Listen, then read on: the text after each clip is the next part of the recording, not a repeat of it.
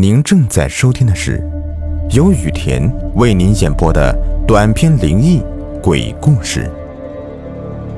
本节目由喜马拉雅独家播出。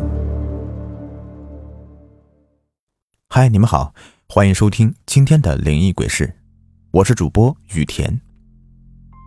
今天给你们带来的故事的名字叫徐家坟，这是一位听友的分享。我呢，就生活在一个偏僻的村子里，在这里发生过许多让我难忘的回忆。记得当时因为距离我外婆家不是很远，平时外婆对我非常疼爱，再加上爸妈工作也忙，所以我经常住在外婆家。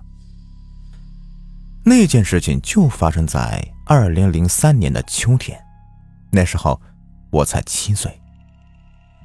当时村里面有这么一个人物。大家都叫他老徐，这也是全村唯一的大款。零三年身价过百万，相当于现在的百亿富翁啊！但是老徐性格和善，不会斤斤计较，大方，经常把吃亏是福当成座右铭，成了村里公认的大善人。事情的起因呢是这样的：那天晚上，天气有点阴沉沉的，天空中的云很多。月亮时不时的从云层里面探出。当晚八点呢，我在小伙伴的家里借了奥特曼影碟之后啊，就踏着夜色迫切的回外婆家了。可是去外婆家呢，就必须经过一片坟区，那就是徐家坟。我之前就听说过呀，徐家坟坟区里面全部都是姓徐的，我也不知道到底是一个什么家族还是什么风俗的。这里面呢，埋了很多的人。徐家坟到我外婆家呢，有两条路，一个是走捷径，但是途经这条小路边上几米远的地方就是徐家坟。走大路呢，我就要多走两公里。但是那天很奇怪，我借着时不时从云层里面探出的月光，只能隐约的看到脚下的路，偶尔的还会有湿冷刺骨的风刮过我的脸颊，也把路两边的树刮的是摇摆不定。眼前的这条大路，所有的路灯全都没亮。四处看了看，也没有车子经过。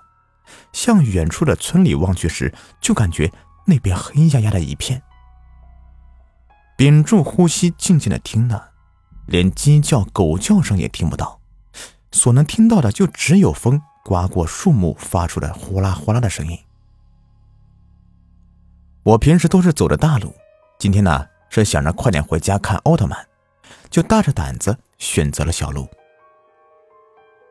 走的时候，我根本不敢回头，也不敢四处乱看，因为我听家里老人说过，人的身上有三把火，分别在头顶、双肩。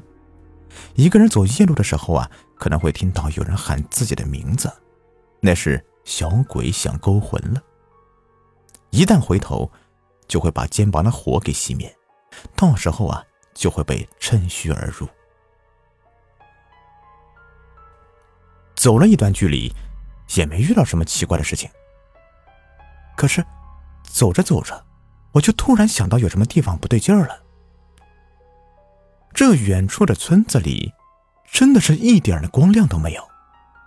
奇了怪了，怎么外婆的村里，家家户户熄灯这么早啊？平时这个时候可热闹了呀。我就感觉事情有点不妙，加快脚步往前跑。可就在我跑过徐家坟的时候，我忍不住好奇心，用眼睛的余光去往那里瞥了一下，心里顿时咯噔一下，好，好像有个人在那边。好奇心的驱使下，我想看清楚那边到底是谁。可是当时月亮被云层遮住，朦胧的夜色里，就只能看到两个模糊的人影。跪在一座坟前，很有节奏的磕头，感觉每一次的力道都很大，就在那边不停的磕头，不停的磕头。开始好奇，现在恐惧，脑子里各种恐怖片里的画面都涌了出来，后退两步，转身就飞一般的往家的方向跑。忘记了跑了多远，终于是到了外婆家。我跟他说了我刚才看到的一切，外婆还骂了我一顿，最后还让我把衣服全都脱掉，要把我衣服烧掉，连鞋子也不放过。那一晚呀，我还是叫了表哥来陪我睡。到了第二天，我和外公说起了昨晚的事情，外公严肃的说：“让你天黑之前回家，你贪玩干啥呀？啊，昨晚的事情我会查清楚的，啊，你也不要多想了啊。”这些天呢，就好好的待在家里，不要出门了啊！我就这样在家里闷了三天。后来有一次，之前的一位村长来外婆家里面做客，酒后聊天，我外公就把我的遭遇讲给了村长听。村长说：“老徐还没原谅那两个娃子吗？太可怜了。”这老徐呀，也是我的好朋友。咱村里那个烧香的庙，你知道吗？就是老徐花钱建的，里面有个大观音。老徐去世之后啊，我听里面的人说，那天早上打扫寺庙的时候，发现观音的胸口和台子上有水。这房子不会漏雨，况且呀，也没有下过雨。里面最年迈的老伯伯说：“啊，可能是老徐走后，观音菩萨哭了。这老徐还经常呢遇到那些行僧，会带他们去寺里面念经求禅。老徐虽然有钱，但他的命呢是真的苦啊。他有个蜂窝煤厂，是当地最大的蜂窝煤厂，可是有一次。”运输过程中啊，车子发生意外，侧翻压倒了一辆轿车上，车里无人生还呢，赔了好多钱。谁知道祸不单行，他老婆被查出白血病晚期，最后悄然的离开了这个世界。这对老徐来说是一个沉重的打击。没过多久，老徐就把厂房卖掉了。就每天陪着自己的儿子大宝，他这个人呢，真是个大善人呢。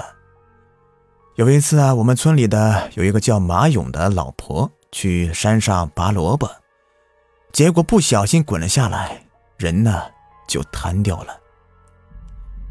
马勇家里有两个姑娘，家里条件本来就不好，经过抢救，索性从鬼门关给拉了回来。最后，老徐呀还拿了十万给老马永家。他们一家子感动的不得了，因为老徐知道自己儿子失去了妈妈，他知道这个事情也不想让别人家的孩子也失去了妈妈，因为很愧对自己儿子。后来，大宝以六百二十一分呢考上了清华大学，这清华大学是全村历史里的第一个。也是唯一的一个，这把老徐开心的呀，他决定摆酒冲喜，全村人免份子钱都来赴宴，但是大家都是准备红包的，因为老徐是个大善人，他的事迹得到了全村的尊重，可是命运总是那么的捉弄人呢。老徐的儿子大宝，等待报道时间不久了。就坐着火车去了北京了，但是北京路途遥远，自己又晕车，于是想到啊，到武汉先找个旅店住一天。当大宝下了火车，已经是晚上十点了，人生地不熟的，这大宝看了四周啊，就几辆出租车，问了价格嫌贵，于是啊，就有这么一辆私家车，比出租车便宜了不少，说白了就是黑车。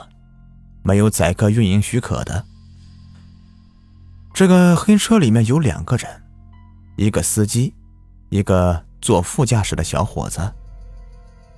等大宝上了车呀，这大宝跟司机说找家当地便宜的小旅馆。在路上，司机打发时间，就问大宝是哪里来的。嘿，结果聊了几番之后啊，他们得知了，居然是老乡，还是隔壁村的。本以为是老乡，见老乡两眼泪汪汪的，黑车司机就试探着问大宝：“你老爸是不是老徐呀？你们村的大善人呢？”这丝毫没有戒备心理的大宝啊，很惊讶，居然能够猜出来自己的老爸。哼！最后两人送了大宝到了旅店。等大宝下了车，黑车司机啊就和边上的同伙说：“要不要搞票大的？最近穷的没钱回家过年了，这两人空空回去，岂不是很没面子吗？咱们蒙面戴手套绑架那小子，要十万块钱，怎么样呢？”哎呀，这两人一拍即合，以车里落了东西为由，把大宝骗了出来，最后把他带到了荒郊野岭。在大宝发现情况不对的时候啊，极力反抗之下，被司机一棍打到了后脑勺。大宝嘶叫着趴在地上滚了两圈，站起来。结果司机和小伙子用甩棍往大宝的后脑勺上砸了下去。当发现大宝彻底没了命的时候啊！这两个凶手就慌忙的逃离现场。当大宝的尸体被发现之后，警察也根据线索，很快的就把他们抓到了。他们两个也对自己的犯罪行为供认不讳，后面也都判了死刑。那两人自己描述啊，他们是隔壁村的，一个叫老刘，一个叫小胡，就是想搞点钱。谁知道脑子一热刹不住车了，事后啊，他们吃饭手都会抖，睡觉都梦到了大宝来找他们时面带笑容的那种。这件事情老徐知道后没办法接受，晕了几天，都是老村长和热心的村民照顾，谁都不知道老徐到底有没有亲戚，也不知道他们在哪里。过了几天。老黄面黄肌瘦，就好像行尸走肉一样，不再有了当初阳光的笑容了。庙里的师傅给大宝念经，念到头七前一晚才结束。最后看好时段，把大宝埋在了徐家坟。这大宝头七的时候，老徐家里没有灯光，村里人呢不放心，就一起去看看他，想劝劝，让他想开点什么的。老徐嘴里就是念叨着，一切都会好的，一切都会好的。结果第二天早上，老徐死了。当被发现呢，已经是下午一点了，死因也无人知晓。在老徐死后，他的房子从来就没有人敢进去过，因为从外面看了都有一种很阴森的感觉。自那以后啊。村子里常常出现怪事儿。老徐的房子里有时也能够听到佛曲，半夜猪圈会有哀嚎声。还有就是村里的老张，他老婆跟女儿都卧病在床，县里的医生啊也看不出来是什么毛病。如我之前所说，看见两个人在坟前拼命的磕头，墓碑对面呢有个很大的大理石。那两个人就是这样拼命的往大理石头上面磕头，哐哐哐的。